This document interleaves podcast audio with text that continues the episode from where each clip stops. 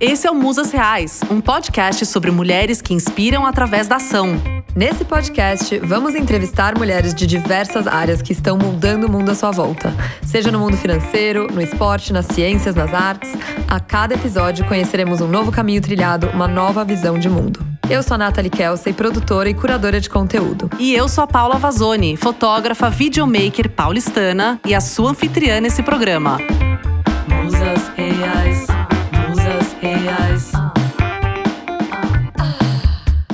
Hoje a gente vai ouvir a história da Flávia Guidin. A Flávia tem 37 anos, mora em São Paulo e a gente se conheceu através de uma amiga em comum pelo tema planejamento financeiro. Além de dar consultoria de como organizar suas finanças, a Flávia também vende seguros de vida para Prudential, que é uma das maiores do ramo.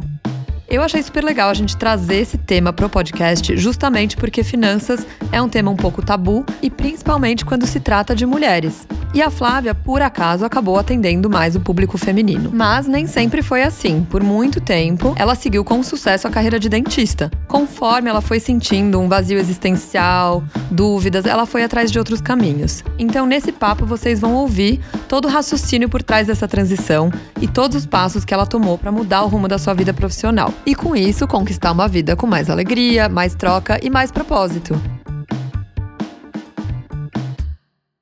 Bem-vindo ao Musas Reais, Flávia. E eu vou começar nossa entrevista te perguntando sobre um post no seu Instagram que diz o seguinte: Decisões têm consequências, indecisões mais ainda. Então, Flá, me conta um pouquinho o que, que você quis dizer com isso. Bom dia, alô galera. O que me motivou para esse post? Bom, ele, esse post traduz a vida como um todo mas eu, ele reflete a minha própria vida, eu acho, né? Você, você estar na dúvida se você vai fazer determinada coisa ou vai, puta, será que eu saio daqui onde eu tô? Será que eu vou para outro país? Será que eu troco de carreira? É, e, e, nada a fazer sobre isso, com certeza vai gerar consequências maiores do que você ter que sair da zona de conforto, chutar o balde e ir atrás daquilo que você que você planejou, sonhou ou almejou. Então, acho que é uma tradução, isso eu posso colocar para minha vida profissional, para a vida afetiva também. Então, se você fica acomodado numa relação de merda e não faz nada quanto a isso, vai vir uma consequência maior do que você ter coragem de romper, ainda que você sofra. O luto tem começo, meio e fim. Então, as consequências são menores e menos nocivas do que ficar parado, sem agir. É isso. Então, você é obviamente alguém que opta sempre pela ação. Sou. Mas a transição de carreira é bem grande entre hum. dentista e consultora financeira. Sim, sim. Quase que sem nexo, para é. quem não te conhece. É, para todo mundo. Todo mundo fala isso, que é sem nexo, porque não tem nada a ver um assunto com o outro, né, na verdade. Então, como foi isso e o que, que, o que, que te motivou?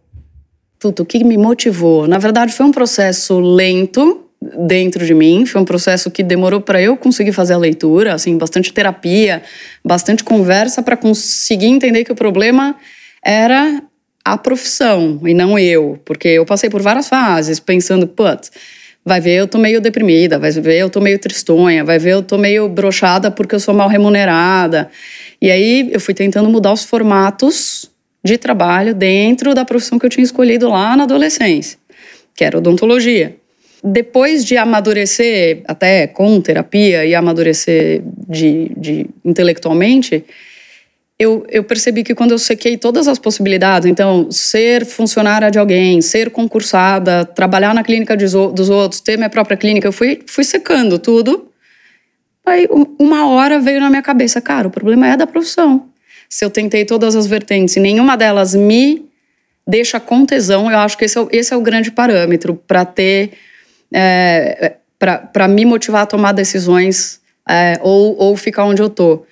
Falta de tesão, falta de acordar e falar, ok, vou trabalhar, não vou ficar em casa, preciso do dinheiro, preciso trabalhar, mas what's the point? Hum. Eu tinha perdido o tesão. Eu gostava de fazer alguns procedimentos pontuais, algumas cirurgias. Eu sempre gostei muito da parte mais açougueira da profissão. Mas então você já tinha tesão pelos números? Eu tinha, é, eu tinha, eu tinha tesão pelos números, mas era curiosidade, como quem estuda, uma coisa que eu tenho tesão é história. Então eu fico lendo coisas da Segunda Guerra, coisas da Primeira Guerra, mas ponto, lá tá lá longe. para eu virar uma, uma, historiadora, puta, é totalmente. Aí é outro, outro passo, aí um pulo gigante. Então eu tinha afinidade pelos números e tinha, como, como gestora de uma clínica, eu tinha obrigação de entendê-los minimamente. Tudo que se dava em volta da minha carreira, toda a, parte marginal, que não as cirurgias, eu não tinha tesão nenhum. E aí eu falei, eu não, eu não posso, eu não posso continuar sendo uma pessoa sem tesão com 20 e poucos anos em algum momento vai dar ruim. Essa sensação, certo dia, ficou muito clara. Que foi o dia que eu falei: vou, vou trocar, vou trocar de carreira, vou atrás de alguma outra coisa, sabe Deus o quê. Então, nesse primeiro momento, foi. Foi mais uma opção de sair primeiro do que de já entrar, então, na, na consultoria financeira? Eu acho que se não tivesse alinhado, eu não sei se eu ia postergar, mas eu ia me manter na odontologia e tentando pesquisar como um plano B para daí migrar. Eu não tenho esse espírito, ou pelo menos não tive, não sei se em algum momento eu vou ter, de falar, zerou, parou, não vou ser dentista e daí eu vou procurar o que eu quero fazer. Eu sou muito previdente, muito virginiana nesse sentido. Precisa estar tá alguma coisa resolvida, não vou largar tudo, pirar e aí procurar outra coisa para fazer. Tinha que ter alguma coisa mais ou menos organizada. O que eu fiz foi direto ir procurando coisas que tinham números antes de largar o odonto, mas já com essa decisão tomada. Porque isso é muito legal. Ah, será que eu largo o odonto? Ah, se eu tiver encontrado outra coisa melhor. Não é assim, eu vou largar o odonto. Deixa eu ver onde eu vou me enfiar. E aí, é, por coincidências, porque acho, acho tem uma parte dessa, a gente pode ter muita força e, e ir atrás do, do, próprio tesão, mas a, o, o, universo conspira a favor quando você abre a, a cabeça para isso. Coincidências aconteceram a ponto de eu eu recebi um cara que cuidava da minha grana, era mais ou menos um consultor financeiro e eu tinha seguros contratados por intermédio dele. E ele me pediu recomendação de alguém que pudesse trabalhar com ele, comercializando os produtos que ele comercializava, produtos financeiros.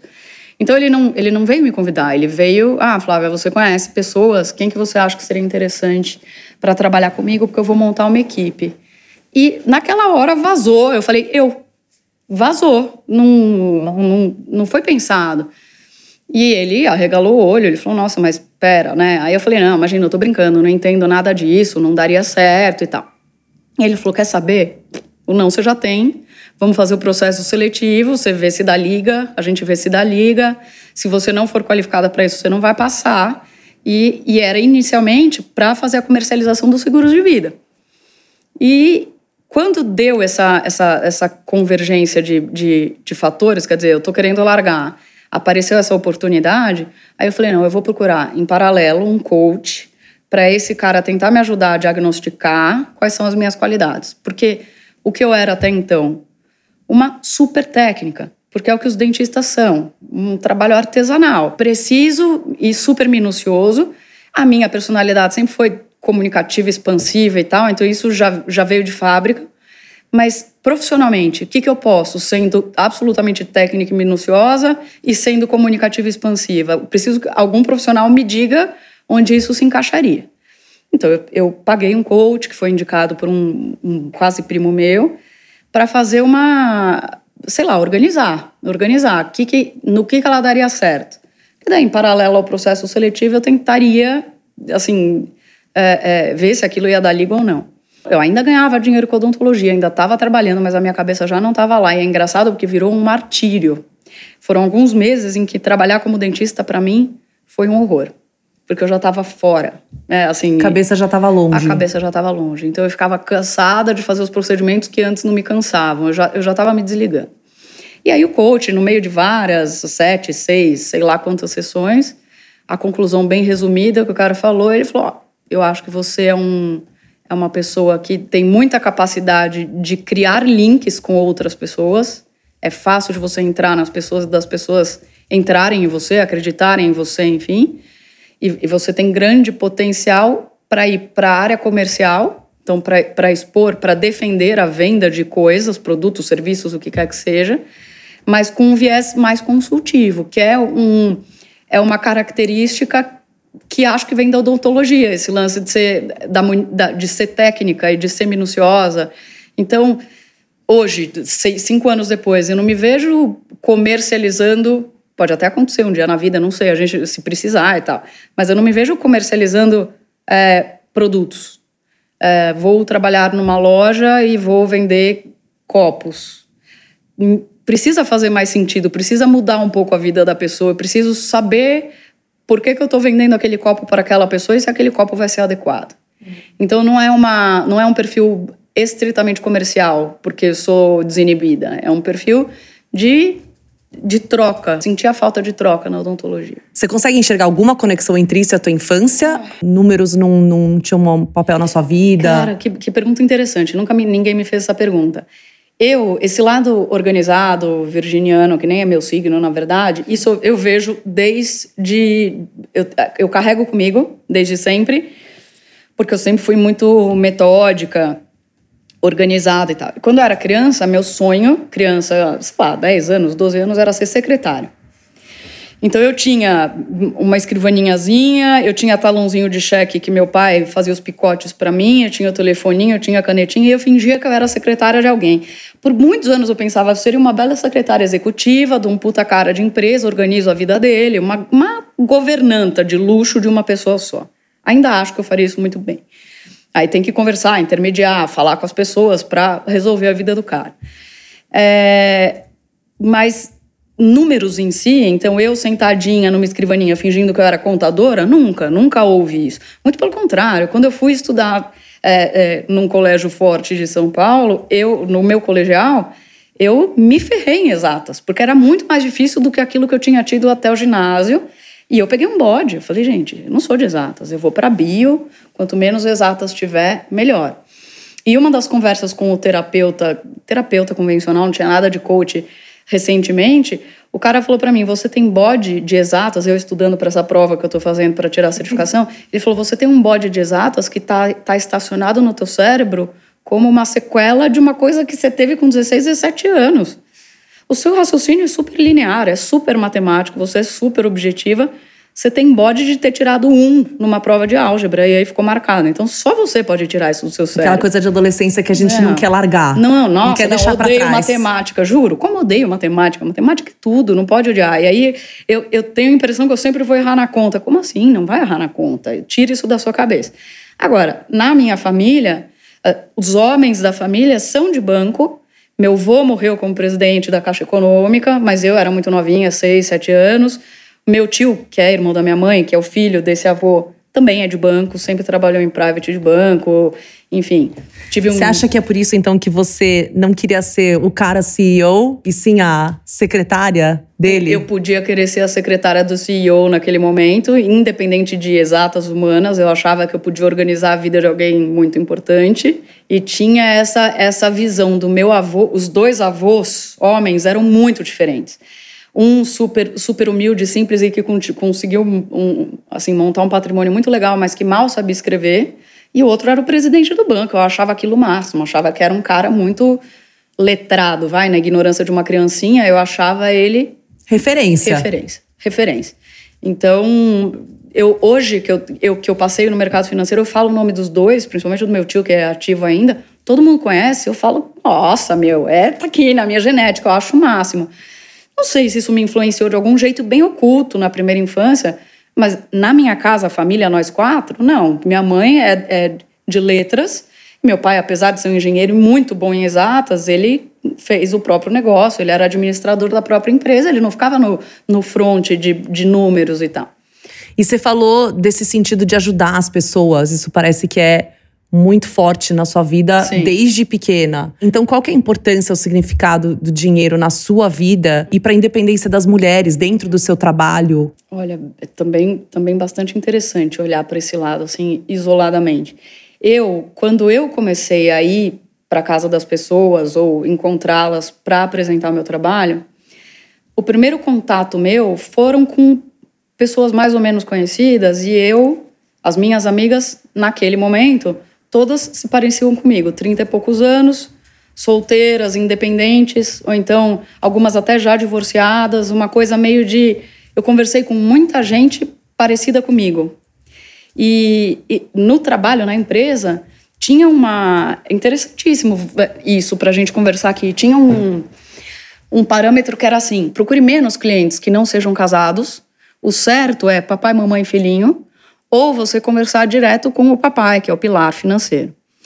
E eu falava com muita mulher, solteira ou até casada, mas mulher que não importa se eu tenho meu marido ou não, mas eu quero conversar com você sobre a minha terceira idade e tal, porque é o meu perfil são pessoas do meu meio social, mulheres independentes e que, tendo ou não um parceiro, a minha vida financeira é minha. E, e falava-se muito isso no escritório. Eu estou resgatando isso agora na nossa conversa, mas há cinco anos atrás falavam: nossa, a Flávia é uma exceção que consegue converter bate-papos em negócios com um grupo de pessoas menos é, e que trazem menos retorno, que são mulheres sozinhas sem filho. Hum. Isso tem um lado muito bom de eu ter ajudado essas mulheres, mas foi absolutamente involuntário, porque é a minha vida, é muito fácil de eu replicar. Mas teve um outro lado muito difícil ao longo desses anos todos, que é cruzar com mulheres que não são parecidas comigo e que não tomam decisões sozinha e que precisam ou do marido ou do pai ou de alguém mais é, sei lá, experiente que elas ou com mais expertise para tomar decisão. Aquela figura mais tradicional mais de autoridade. Né? E eu tive que aprender a lidar com isso porque era uma frustração, além de profissional, uma frustração ideológica. Então, gente, não é possível que essa pessoa. A dinheiro... mulher de ação queria ação então, das outras exato, pessoas. Né? Mas, mas aí fica um limite muito esquisito, porque eu tô lá para falar de grana e daí eu vou sentar e vou falar para ela: escuta, ô, ô Joana. É, você sabe que você tem que tomar essa decisão sozinha, né? Porque nenhum casamento é para sempre, a sua terceira idade é só sua. Porra, não posso fazer isso. É outra. E, e, mas é muito difícil eu não falar o que eu penso. Então, assim, eu tive que trabalhar muito isso, muito, porque até hoje, para eu entender uma objeção dessa como real, eu tenho que engolir muito, porque para mim ela não, não soa real. Ou a pessoa não quer nada do que eu estou oferecendo, e aí também me incomoda a pessoa não ter culhão de falar eu não quero, ponto, porque eu, Flávia, tenho esse culhão, então eu não entendo pessoas que simplesmente desaparecem. Ou ela precisa de alguém para tomar decisão. E, e eu gostaria que nenhuma mulher precisasse. Nem que a decisão fosse não quero isso, mas tome a decisão sozinha. Nem todo casamento acaba e tomara que, que esses em si permaneçam se forem felizes. Mas a terceira idade daquela mulher é só dela. Ela não pode contar que ela vai ter alguém, alguém sustentando ela. Os pais já vão ter morrido, o marido já pode ter três famílias, ou pode não ser mais marido. Ou pode ter morrido. Ou pode estar quebrado. E tem a própria terceira idade dele. Então, essa, essa fusão de vida financeira me incomoda muito. E é do mindset do brasileiro, é cultural da América Latina, na verdade.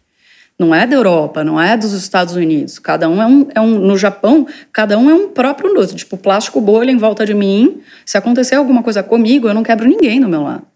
Então, se uma mulher ela não tem independência financeira agora, ela vai precisar de alguém, ela vai sequelar alguém financeiramente, o que conota dependência. Ou seja, para a família como um todo, mesmo a família mais tradicional, assim, pai, mãe, filhos, uhum. ter essa blindagem financeira é muito bom. Sem dúvida, deveriam ser todos os membros enucleados, só que o que eu vejo são cinco anos vendo na prática. A família mais tradicional, o que a gente tem aqui no, no, no Brasil de mais protocolar, é centralizar o poder, não é, não é o dinheiro só, não é gerar receita, mas o poder ficar na mão de um, que geralmente é o pai.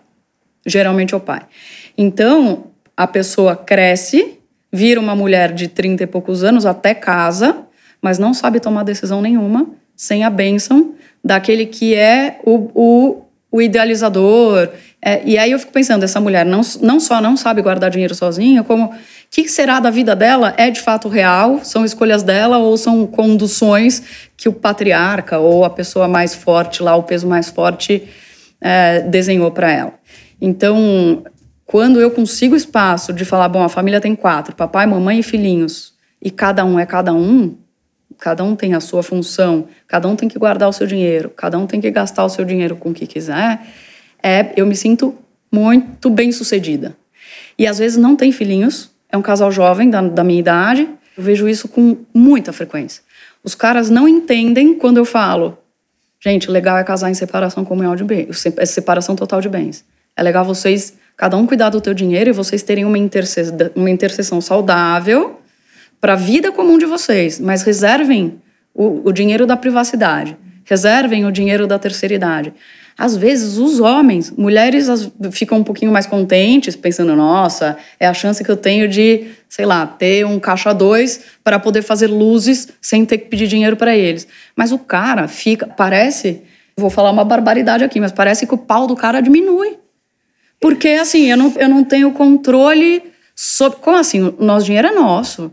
Vamos ter aqui uma conta conjunta e a gente gasta. Que gasta tudo junto, meu. Isso, isso, isso se eu quiser ir manguaçar, As pessoas têm desejos diferentes, vontades diferentes, para o futuro sonhos diferentes. Para o presente. Quer dizer, eu tenho que aturar que meu marido gaste não sei quantos mil reais num capacete da moto e eu tenho que prestar conta se eu quiser fazer uma escova progressiva. Not fair. Então é o dinheiro da privacidade. O dinheiro que, inclusive, vai comprar um presente para aquele cara e, e sem ele saber o que é. O dinheiro que é vai... muito interessante essa questão de privacidade que você muito, levantou. Muito. Dentro desse contexto, então, e, e de todas as mudanças que você enxerga nos, nos últimos cinco anos, o que, que você deixaria de recado para essas mulheres?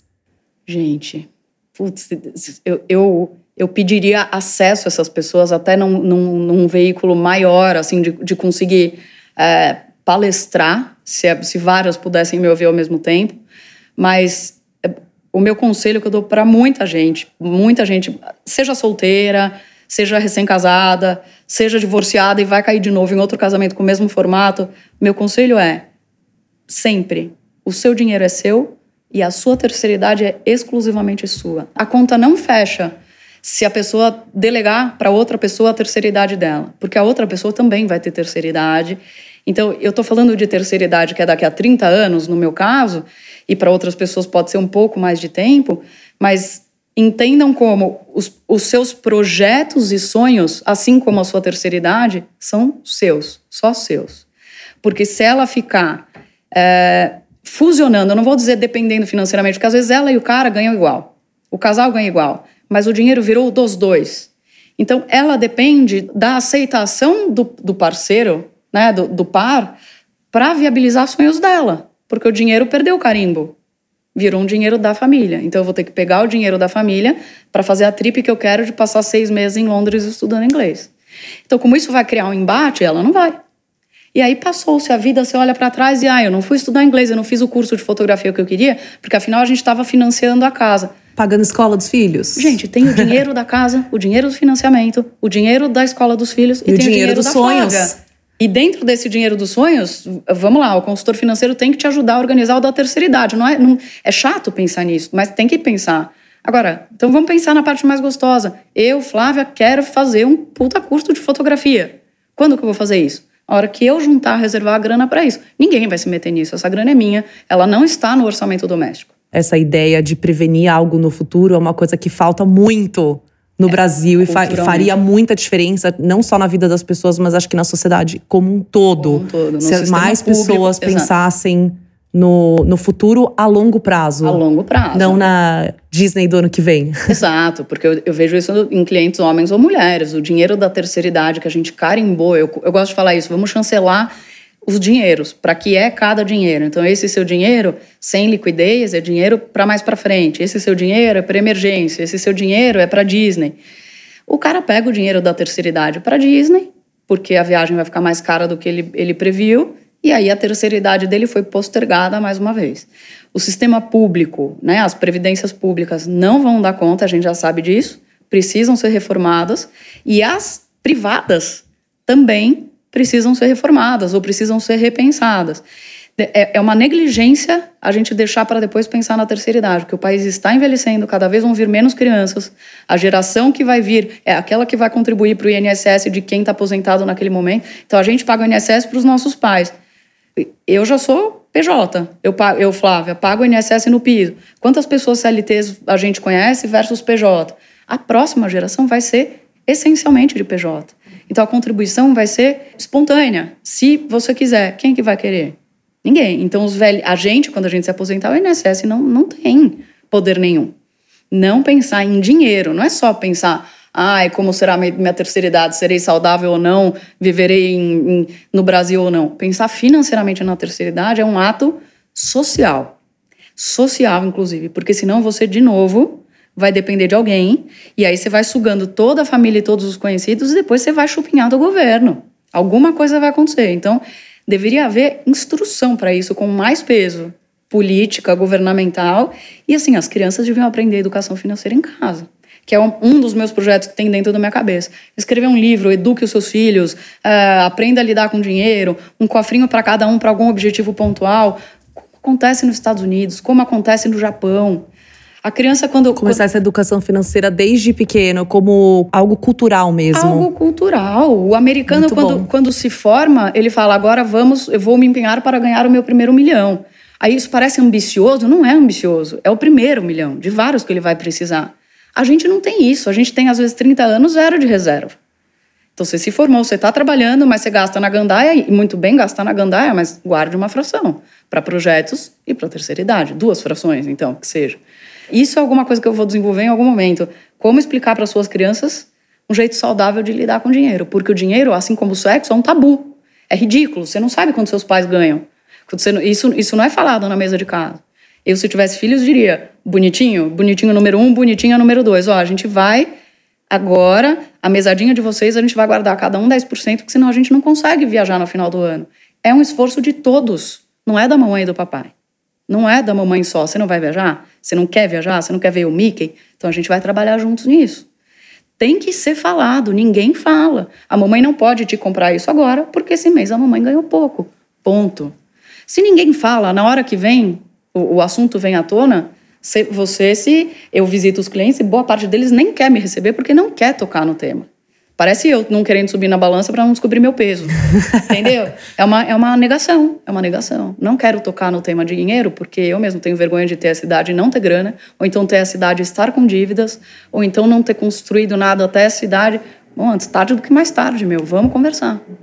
É isso.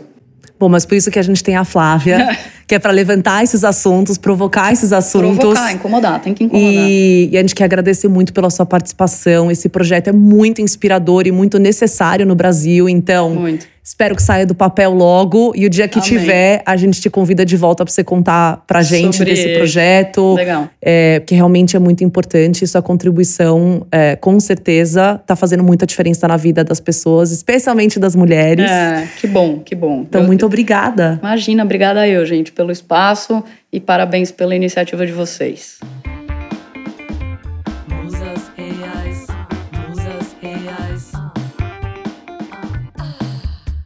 Bom, acho que deu para perceber que a Flávia realmente é uma mulher que não para. Então agora a gente vai tirar alguns aprendizados de tudo que ela nos contou. A primeira coisa que me marcou muito é esse movimento que a Flávia trouxe. Então, basicamente, a filosofia dela é que sempre é melhor se mexer do que ficar parado. E a gente acredita muito nisso. Então, se você sente que tem alguma coisa de errado, se você está infeliz, incomodada com qualquer coisa que seja, na vida profissional ou pessoal, tenta mudar alguma coisa. Tenta procurar outros caminhos, teste outros caminhos através de um curso, através de uma conversa com alguém, explore esses caminhos pesquisando na internet, ou mesmo às vezes você pode ir atrás de algum profissional para te ajudar, como a Flávia fez. Ela foi atrás de uma coach para ajudá-la a identificar as forças dela. E se nesse meio do caminho aparecer alguma oportunidade interessante, alguém te chamar para alguma coisa, levanta a mão, agarra essa oportunidade. Às vezes pode ser a ponte para uma nova perspectiva, um novo caminho que nem foi para Flávia.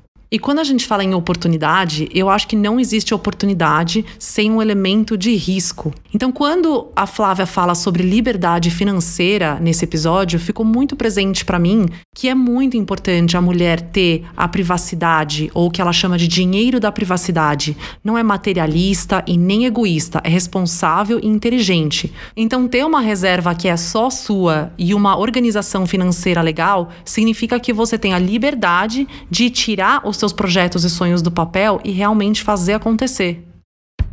É isso aí por hoje, gente. Esse foi o Musas Reais. Muito obrigada por ouvirem e agora queremos ouvir de vocês, queridas ouvintes. O que marcou desse episódio? O que você quer ouvir por aqui mais? Mandem sugestões, comentários e opiniões nos nossos canais. O Instagram é musas.reais e o nosso e-mail é musasreais.gmail.com. E por favor, antes de ir, nos ajude a chegar até mais pessoas e a crescer essa comunidade e essa conversa. Se inscrevam e compartilhem os episódios.